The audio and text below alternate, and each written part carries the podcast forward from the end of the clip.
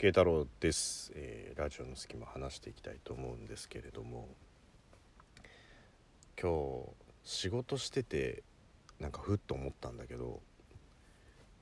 一応ねこんな話しかしてませんが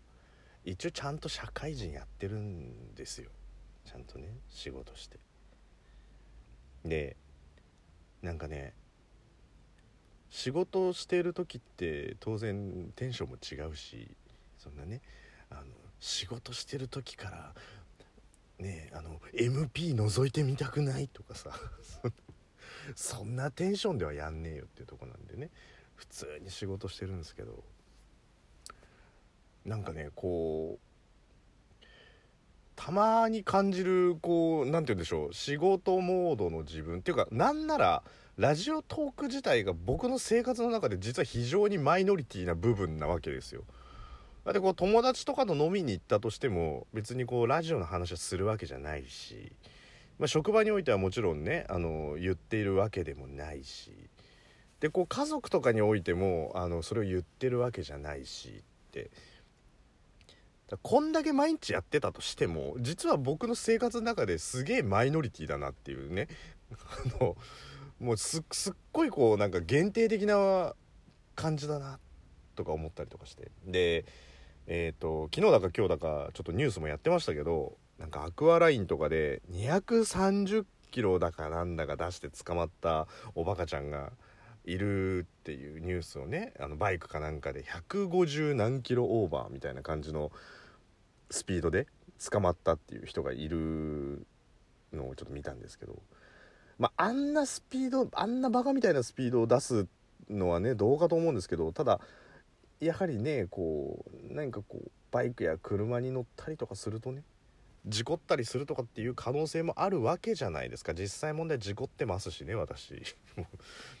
なのであのそうなった時って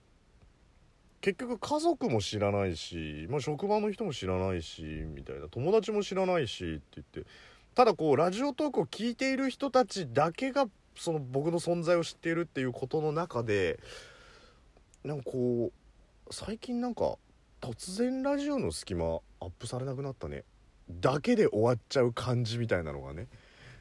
ちょっとなんかああ寂しいなみたいな。ふと思ったんですよ。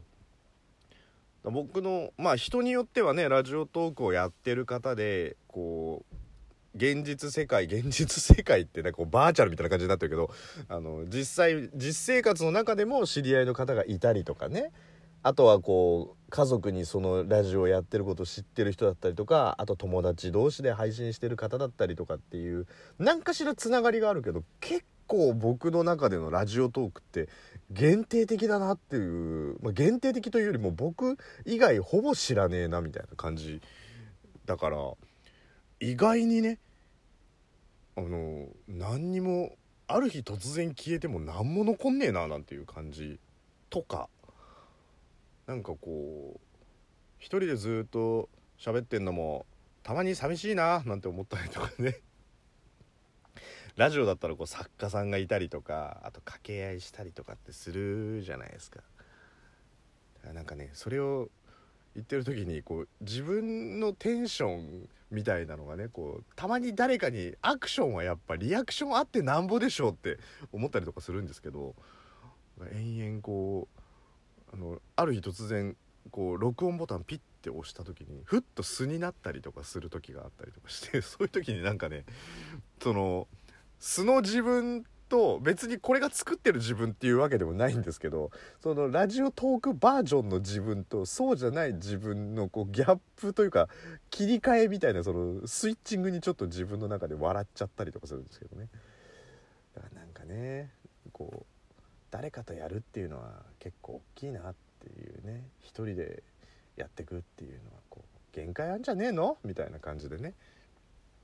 なんかこの前あのプロフェッショナルでなんかヒカキンが出てましたけどね。やっぱりこう一人でやるっていうのと誰かとやっていくっていうのをみたいなのやってましたけど。なんかねずっと一人でこう一人語りやっててただただダラダラ喋ってるっていうのもねなんかどうどうなんだろうねみたいなのをちょっと思ったっていう。そんだけ。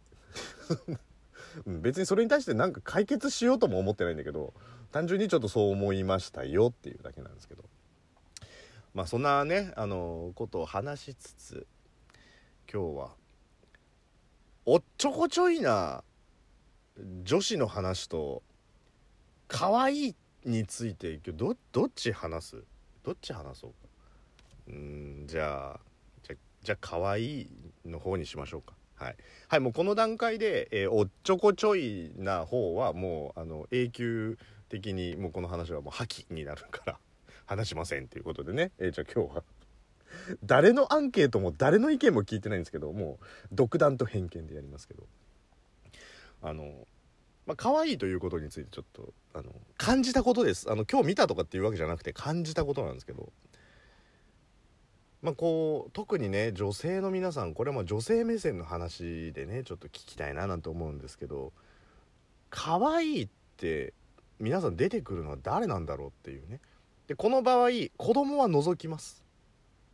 もう子供は除いて普通の女性としてあの生活をしている方だったりした場合のケースなんですけどまあこうねモデルさんだったりとか女優さんだったりとかねアイドルだったりとかっていうこう同性から見ても可愛いって思う人っていうのはまあ趣味思考はあると思いますんでいろいろいらっしゃると思いますけどまあ同性から見ても可愛いなっていう人はねいると思うんですよ。でもねなんかちょっと難しいなって思うのはさそのす可愛いってなんか数値化できないというか女性が言う可愛いってね。例えば何て言うんでしょうね。えー、じゃあ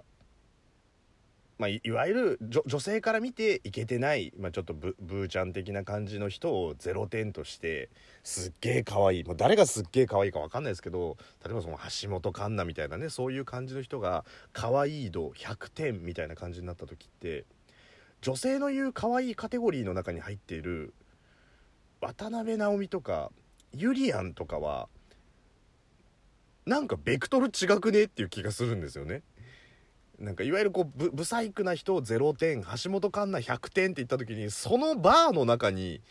いない気はするんだけど